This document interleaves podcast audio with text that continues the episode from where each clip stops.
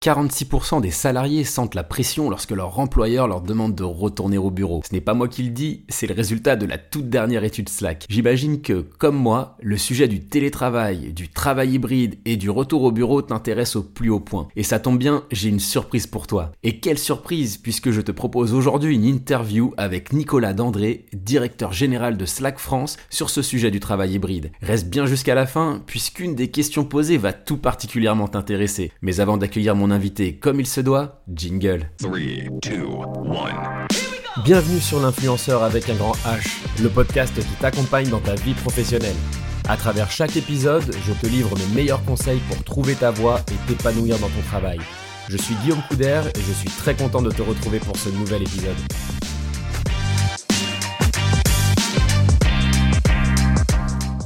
Bonjour Nicolas. Bonjour Guillaume. Je suis très content de t'accueillir aujourd'hui sur ce nouvel épisode de l'influenceur avec un grand H. Alors tu es directeur général de Slack en France. Alors est-ce que tu peux nous parler de Slack En gros, de quoi il s'agit? Alors je pense que beaucoup de nos auditeurs et de nos auditrices connaissent déjà Slack, mais j'ai bien envie que tu nous le présentes avec tes propres mots. Euh, merci pour l'accueil. Bah, euh, Slack, ça fait un peu plus de dix ans qu'on transforme la façon de travailler. Notre ADN, en fait, la façon dont on approche euh, cette nouvelle façon de travailler, hein, c'est de la rendre, de rendre notre vie au travail plus simple, plus fun et plus productive. Il n'y a aucun des mots qui sont euh, antagonistes l'un de l'autre. Donc on a fait ça avec des associations, avec des startups, avec des grandes boîtes, avec des communautés d'utilisateurs. Et aujourd'hui, effectivement, on a plusieurs centaines de millions d'utilisateurs dans le monde, dans 150 pays. Et on continue, et on continue parce qu'en fait, euh, euh, bah, le travail euh, se transforme, les technologies évoluent, et, et, on a toujours en tête cet esprit pour bah, continuer à révolutionner la façon de bosser. Alors justement, qui sont les utilisateurs de Slack? Qui utilisent Slack au quotidien en fait? Alors on va retrouver des toutes petites structures. Hein. On a à peu près 95% de la French Tech, pour rester en France, qui sont des utilisateurs de Slack. Et puis on a dans le CAC 40 euh, bah, 32, 32 gros clients. Euh, alors c'est pas dans tous les départements, hein. parfois ce sont les équipes commerciales, parfois ce sont les équipes marketing, d'autres fois ce sont les équipes euh, ressources humaines, euh, beaucoup, des équipes communication. Donc en fait ça touche tous les métiers, dans toutes les industries, sur toutes les tailles de boîtes. D'accord, donc tu peux vraiment avoir des toutes petites structures qui utilisent Slack comme des grands groupes du CAC 40 ou J'allais dire au-delà, ah, mais au-delà du CAC 40, c'est compliqué. Toute petite structure de 10 personnes, on a, on a des communautés euh, de, digital nomades, ces gens qui, qui, voyagent et qui restent connectés en fait euh, à leur mhm. environnement de travail à travers Slack. Et puis on a effectivement des gens qui sont derrière le bureau, d'autres qui sont euh, dans les entrepôts. On a tout type d'utilisateurs. Alors justement, moi, il y a quand même un sujet qui me titille, on va dire l'oreille, c'est le fait de rendre la vie beaucoup plus simple, beaucoup plus fun. Donc la vie au travail. Pourtant, quand on parle de vie au travail, on pense pas tout de suite à quelque chose de fun, à quelque chose d'agréable. En quoi Slack justement permet de rendre la vie beaucoup plus fun. Alors c'est une euh, c'est une approche effectivement un petit peu différente qui a démarré euh, quand euh, la société a été créée par un principe qui était simple. On avait euh, des emails dans tous les sens, on commençait à avoir des meetings dans tous les sens. C'était absolument pas drôle. Euh, C'était difficile de véhiculer une culture d'entreprise. On se sentait euh, déjà à l'époque complètement débordé et on s'est dit mais en fait il y a d'autres façons de, de, de, bosser, il y a d'autres façons d'interagir. Euh, il doit y avoir aussi dans le même temps une possibilité de véhiculer une culture d'entreprise à travers une nouvelle mhm. façon de travailler. Et c'est pour ça que est né bah, les fameux emojis Hein, qu'on retrouve beaucoup dans, Slack. Alors ça peut paraître un petit peu gadget, euh, mais en fait c'est un, euh, ce sont des, façons d'engager, ce sont des façons de connecter les utilisateurs et les équipes entre elles et c'est extrêmement efficace. On a d'ailleurs 74% euh, bah, de nos utilisateurs, quand on les interroge, qui se disent prêts à quitter leur entreprise si jamais on leur enlevait Slack. Donc c'est pas mmh. que un environnement de productivité, c'est aussi un environnement où connecté avec, euh, avec son entreprise, avec la culture. Alors c'est vrai qu'on parle beaucoup de travail hybride aujourd'hui, encore que les entreprises encouragent de plus en plus leurs salariés à rejoindre les bureaux, ce qui est franchement pas du goût des salariés a priori d'après justement la dernière étude que vous avez publiée hein, qui s'appelle Retour au bureau, mais pour quel bureau les attentes des Français à l'ère de l'IA générative? Donc voilà, ces Français n'ont pas forcément envie de retourner au bureau. Comment vous, chez Slack, justement, vous permettez de concilier travail à distance, travail au bureau? Comment trouver justement ce juste équilibre dans le travail hybride? Alors c'est effectivement le, défi du jour. Euh, je sais qu'on n'a jamais été des fans du euh, ni du tout bureau ni du tout maison. Hein. Donc on a toujours véhiculé un concept de travail en mode hybride et en mode asynchrone. C'est-à-dire qu'en fait, il y a déjà plusieurs années, avant le, avant le Covid et l'impact que ça a eu, les équipes R&D étaient distribuées, les équipes marketing étaient distribuées entre les pays, entre les villes. Et donc, il fallait déjà euh, travailler un petit peu différemment. Euh, les choses se sont effectivement accélérées avec euh, bah, dans les dernières années où tout le monde a appris finalement aussi à travailler de chez soi. Les, capacités qu'on met dans la plateforme Slack essaient d'exploiter un peu le meilleur des deux mondes. C'est-à-dire, par exemple, on a des, des, clips des clips vidéo, des clips audio qu'on a dans la plateforme qui permettent en fait, quand on a une idée un dimanche, bah, on fait un petit clip mais on n'est pas obligé de l'envoyer tout de suite. Euh, on peut l'envoyer plus tard. Euh, quand on a un message important à dire, on peut faire une petite vidéo qui va durer une minute, deux minutes, cinq minutes, euh, qui va être envoyée. Et les personnes qui sont sur une zone différente ou sur un lieu de travail différent vont le regarder à leur convenance. Donc il y a, y a, toujours ces capacités asynchrones, hybrides de travailler. Et en fait, on, on essaie d'avoir le meilleur des deux mondes. Alors en ce moment, c'est vrai, mmh.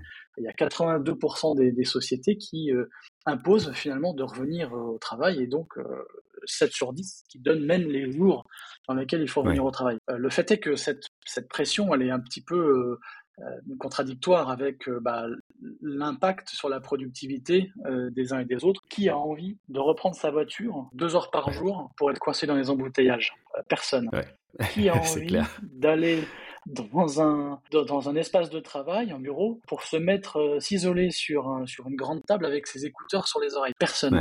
Si c'est pour revenir comme il y a quelques années, c'est pas possible. Euh, il y a des nouveaux usages qui ont été mis en place. Euh, il y a des nouvelles attentes. Donc revenir au bureau, c'est tout à fait normal. Hein. Il y a des équipes, il y a des temps forts, euh, il y a euh, la notion de, se connecter avec ses, collègues, il y a la créativité qui est différente, il y a l'énergie qui est différente. Mais en même temps, on a, à travers Slack notamment, appris à travailler différemment et on est mmh. plus productif. Il y a, dans cette étude que vous avez citée, Guillaume, la capacité, il y avait 46%, enfin 35% des, des travailleurs qui s'estiment être moins productifs quand ils sont au bureau c'est majeur comme, information. Ouais. Est-ce que c'est vraiment le cas ou est-ce que c'est justement pour éviter de retourner au bureau? Est-ce que c'est une excuse peut-être? Je pense qu'il y, a vraiment des, il y a vraiment des nouvelles habitudes qui se sont, qui se sont mises en place et notamment, euh, on peut citer à, à, travers la plateforme Slack la capacité d'intégrer des applis. En fait, euh, Slack c'est une, c'est un gros écosystème qui permet euh, de connecter les personnes, mais aussi les process et les applications. Et quand on sait que n'importe qui travaille dans un bureau, travaille entre euh, avec entre 5 et 50 applis au quotidien. Bon, bah, mmh. switcher de l'une à l'autre, ça fait perdre du temps, euh, c'est beaucoup d'énergie, en plus c'est stressant quand on se trompe, du copier-coller, enfin bref, ça c'est le, mmh. réel euh, de, tout le monde. Eh bien, dans cela qu'on a appris à connecter toutes ces applications et donc d'avoir une espèce de centre de commandement dans lequel on a un environnement qui est très conversationnel, qui est très agréable et en plus on connecte les processus. Donc mmh finalement, quand je travaille de cette façon-là, euh, que je le fasse dans le train, sur mon mobile, au bureau ou chez moi, je suis productif. Euh, ensuite, il y a des temps forts. Euh, il y a des moments où j'ai envie d'avoir un tableau blanc, de réfléchir à, deux, trois idées qu'on pourrait avoir en groupe. Mais de m'imposer des outils obsolètes en revenant au travail avec des pare-feux dans tous les sens, bah non, c'est pas utile. Ouais, c'est vraiment pas le truc dont on a envie, c'est clair. Alors tu parles d'outils, justement, moi j'avoue que je commence à pas mal me passionner pour l'intelligence artificielle. J'ai d'ailleurs enregistré quelques épisodes sur euh, un autre podcast justement à ce sujet. L'intelligence artificielle, c'est quelque chose qui est intégré à Slack. Est-ce que c'est quelque chose que voilà sur lequel vous travaillez tout particulièrement? Et surtout si c'est le cas, euh, en quoi ça peut aider justement les salariés à s'épanouir dans leur travail? Écoute Guillaume, ça fait maintenant quelques mois euh, qu'on a tous appris plus ou moins à utiliser des outils comme ChatGPT ou en tout cas on est euh, très, très conscient de ce que ça peut faire dans notre vie quotidienne. Euh, on sait que les barrières sont de plus en plus floues entre la, vie privée et la vie perso, et donc naturellement, ça c'est une étude qu'on a faite en, juin dernier, bah, les employés attendent euh, d'exploiter ces technologies au bureau. en fait, il y a 70% des personnes qui ont été interrogées dans une, dans une étude Opinionway de, de juin qui sont enthousiastes et qui estiment que ça représente une avancée majeure, que l'IA générative est une avancée majeure dans leur travail. Euh, et la, moyenne de temps envisagée, c'est un gain de 6 heures par semaine. Et la raison pour laquelle euh, l'étude est très claire, les Français sont prêts, c'est qu'en fait, c'est très simple. Hein. C'est une, c'est un environnement conversationnel. Donc, on n'est pas sur l'IA d'il y a quelques années où on donnait des scores et puis c'était des outils de machine learning très compliqués. On disait voilà, c'est le score, c'est le temps, et puis on ne sait pas s'expliquer ce qu'il y a derrière. Il faut faire telle tâche. en, fait, il fallait vraiment avoir une expertise technique pour maîtriser ces outils, quoi. Et en plus, il fallait une grosse expertise. Là, on a une hmm. interface plutôt plaisante, en tout cas avec laquelle on discute, sur laquelle on est en contrôle. Et en plus, elle nous permet d'éviter des tâches complètement rébarbatives, parfaitement inutiles, euh, source d'erreurs et de stress. Et donc, de confier à cette nouvelle technologie les sujets inutiles, bah, ça permet à tout à chacun de se concentrer sur ce qui fait euh, le sel de notre métier. Euh, quand on est en ressources humaines, eh ben, on a des, des processus, évidemment, d'onboarding, de, de recrutement, d'évaluation des talents. Et il y a énormément de tâches qu'on va pouvoir sous-traiter. On va se focaliser sur ce dont on a besoin, la stratégie pour les talents, des choses qui font vraiment le sel de notre métier. Donc l'IA générative, très bien perçue, ressource de productivité, et ce, quel que soit l'environnement de travail. Alors évidemment, ceux hmm. qui sont derrière leur ordinateur dans les bureaux, dont ouais, c'est la question que j'allais te poser, ouais. Effectivement. est-ce qu'en gros, sur le terrain, est-ce qu'on peut aussi utiliser ça, même quand on travaille pas justement dans un bureau? En tout cas, l'étude euh, le montre. Il y a 52% qui estiment qu'ils euh, vont pouvoir se focaliser sur, euh, sur des tâches à plus forte valeur ajoutée. Dans les entrepôts, de dire à l'IA, bon, fais-moi un brief de la journée des, des paquets les plus importants, des problèmes qui sont arrivés hier et qui ne doivent pas se reproduire aujourd'hui, et d'avoir une IA qui va expliquer, ben voilà aujourd'hui euh, ce qu'il faut, à quoi il faut s'attendre compte tenu de ce qui s'est passé hier et de pouvoir interagir dessus, en situation de boutique, en situation d'entrepôt, donc on n'est pas toujours derrière son ordinateur. Il y a de la valeur. Alors il faut, il faut être connecté, hein, bien sûr, ça peut être sur un smartphone, mais in fine, ça aide à supprimer les tâches rébarbatives et c'est pour ça qu'il y a une telle adoption euh, des Français sur ce sujet. Ouais, bah c'est hyper intéressant ce que tu dis parce que cette, cette adoption, hein, a priori, elle a pas toujours, ça, ça n'a pas toujours été le cas. Il y a encore quelques années de ça, je me souviens mener des interventions dans lesquelles les gens me disaient oh là là euh, l'intelligence artificielle ou les outils vont nous bouffer tout simplement. C'est ce qu'ils nous disaient. Ou alors ils vont prendre mon job.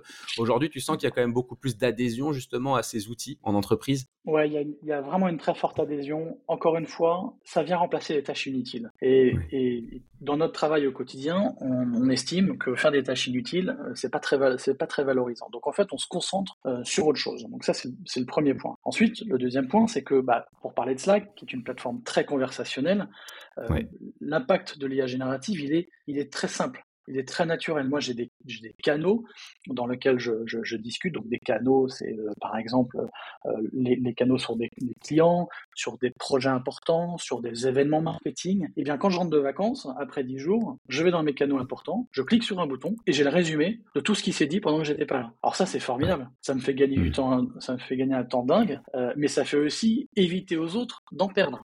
Parce que sinon, il se passe quoi? Je fais des meetings pour expliquer, bah alors expliquez-moi ce qui s'est passé. Donc chacun vient perdre une heure à débriefer le truc. Bon, c'est absolument inutile. Je gagne du temps, j'évite aux autres d'en perdre. Je clique sur un bouton, ça me génère des résumés. C'est formidable et ça, tout le monde le perçoit. Ce serait quoi la fonctionnalité Slack que les gens préfèrent? Celle qui vraiment qui qu'ils utilisent au quotidien, qu'ils affectionnent tout particulièrement? Est-ce qu'il y en a une ou deux? Ou celle que tu préfères toi, à titre personnel? C'est curieux de savoir. alors, ah bah, j'ai les deux. Euh, il y a une, fonctionnalité qui s'appelle Huddle euh, dans Slack qui permet en fait de, de faire des petites réunions d'équipe sur le, sur le tard. Alors qu'est-ce que c'est? C'est en fait une façon euh, de remplacer quand on n'est pas au bureau la petite tape sur l'épaule à la, à la machine à café. c'est tiens, au fait, j'ai un truc à te dire. Est-ce que tu saurais pas par hasard si machin? Donc plutôt que de s'écrire parfois, eh ben, on se fait un petit huddle. ça dure en moyenne 11 minutes. Et ça peut paraître anodin, mais ces petites tapes sur l'épaule à la machine à café sont très utiles quand on est au bureau. Eh bien, le meilleur des deux mondes, c'est d'avoir l'équivalent quand on est euh, à distance. Et en plus, ça évite les meetings inutiles. C'est-à-dire qu'on s'est rendu compte que c'est très très apprécié, non seulement parce que ça, ça remplit sa mission, mais en plus, ça a un impact. Où derrière, on réduit de 40% euh, la durée des meetings mensuel. C'est-à-dire qu'en fait, parce qu'on a fait un petit huddle tous les deux, toi et moi Guillaume, on s'est dit deux, trois trucs, mmh. et ben, le prochain meeting sur le sujet, il va durer 20 euh, minutes plutôt que d'avoir une heure de bloqué dans un agenda. Donc ça, c'est très, très apprécié par les clients. Attends, ça, me fait penser à quelque chose, hein, je me permets de te couper Nicolas, mais c'est vrai qu'on parle beaucoup de semaines de 4 jours, tu vois, il y a beaucoup d'entreprises qui sont hyper frileuses à instaurer la semaine de 4 jours euh, parmi leurs effectifs, et du coup, le fait de gagner du temps de cette manière-là, ça pourrait permettre à certaines boîtes justement frileuses à la semaine de 4 jours, bah, de l'implémenter peut-être plus facilement aussi et d'aller justement vers un, un, nouvel avenir, ce qu'on appelle le future of work, de manière beaucoup plus simple. Bah tout à fait, pourquoi pas? Faisons le pari. C'est juste une idée comme ça que je lance. Hein. Bah, il y en a qui ont commencé à le, à, le tester. Quand on parle avec Slack de plateforme de, de, productivité, d'échange, de nouvelles façons de travailler, l'impact, c'est une journée de productivité par jour, par, par semaine, pardon, par personne. D'accord, bah, si on gagne de, une journée de productivité euh, par semaine, bah, pourquoi pas réduire une semaine à quatre? Ensuite, chaque entreprise exploitera, comme elle le souhaite, euh, ses gains de productivité avec euh, les AI génératives, on en a parlé, avec les clips, avec les huddles. Hmm. Est-ce qu'on maintiendra une semaine de cinq jours et on fera une, une, cinquième journée en dehors du bureau avec des partenaires, des fournisseurs, avec des intervenants externes pour travailler sur des stratégies, pour lancer des nouveaux produits, des choses qui sont importantes et qu'on n'a jamais le temps de faire vraiment Ou est-ce qu'on redonnera cette journée euh, aux travailleurs? Là ensuite, bon, bah, ça va faire partie de la culture d'entreprise et de la stratégie des différentes entreprises là-dessus. Hein. Ouais, non, c'est, bah, moi, je suis un fervent défenseur de la semaine de 4 jours pour avoir justement écrit aussi quelques articles sur le sujet. Mhm. Mais euh, voilà, c'est ce que tu me disais me faisait vraiment penser à ça. Et puis, comme tu le dis, hein, sur une semaine, on gagne à peu près une journée. Donc, euh, voilà, c'est assez, c'est assez cohérent finalement. Et je vois bien justement avec cette fonctionnalité Huddle, cette euh, capacité qu'on a de trouver ce juste équilibre dans le travail hybride en fait. C'est-à-dire que voilà, plutôt que d'avoir la tape sur l'épaule à la machine à café, ben, on va pouvoir la faire à distance et s'organiser une petite réunion un peu sur, sur le pouce. Alors maintenant, j'ai une petite question justement, alors peut-être par rapport aux salariés de Slack, comment justement eux gèrent leur semaine de travail? Est-ce qu'ils sont donc sur du travail hybride? Est-ce qu'ils sont sur euh, du 100% présentiel ou 100% à distance? Ou est-ce que chacun fait un petit peu euh, son choix, sa vie? Alors c'est très simple. Euh, alors Slack chez Salesforce, on, a décidé. Alors il y a comme d'autres entreprises la nécessité de se voir plus souvent qu'il y a deux ans en pleine où on était tous à droite à gauche. par contre, on a laissé l'autonomie à chaque à chaque leader d'équipe de le faire à son rythme et en fonction des désidératas de l'équipe. Pourquoi?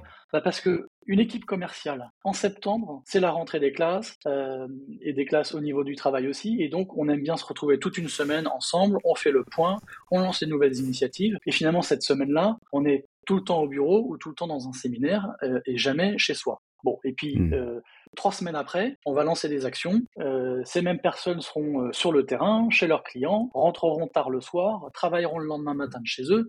Et donc en fait, ça fluctue dans le temps, ça fluctue en fonction des équipes. Et donc chez Salesforce, chez Slack, on a laissé la latitude à chaque manager de décider pour son équipe quelle était la meilleure façon de travailler. Hmm. Et en plus, qui peut changer dans le temps. Donc ça peut être le lundi, mardi, ça peut être le mercredi, jeudi. Il n'y a pas de règle. Par contre, ce qui a été fait, c'est qu'on a aussi aménagé nos bureaux différemment. Comme je disais, si c'est pour revenir comme euh, et, bosser avec un, écouteur sur les oreilles dans un coin, aucun intérêt. Et donc, bah, chez euh, cette source, on a euh, organisé les espaces par village, par industrie.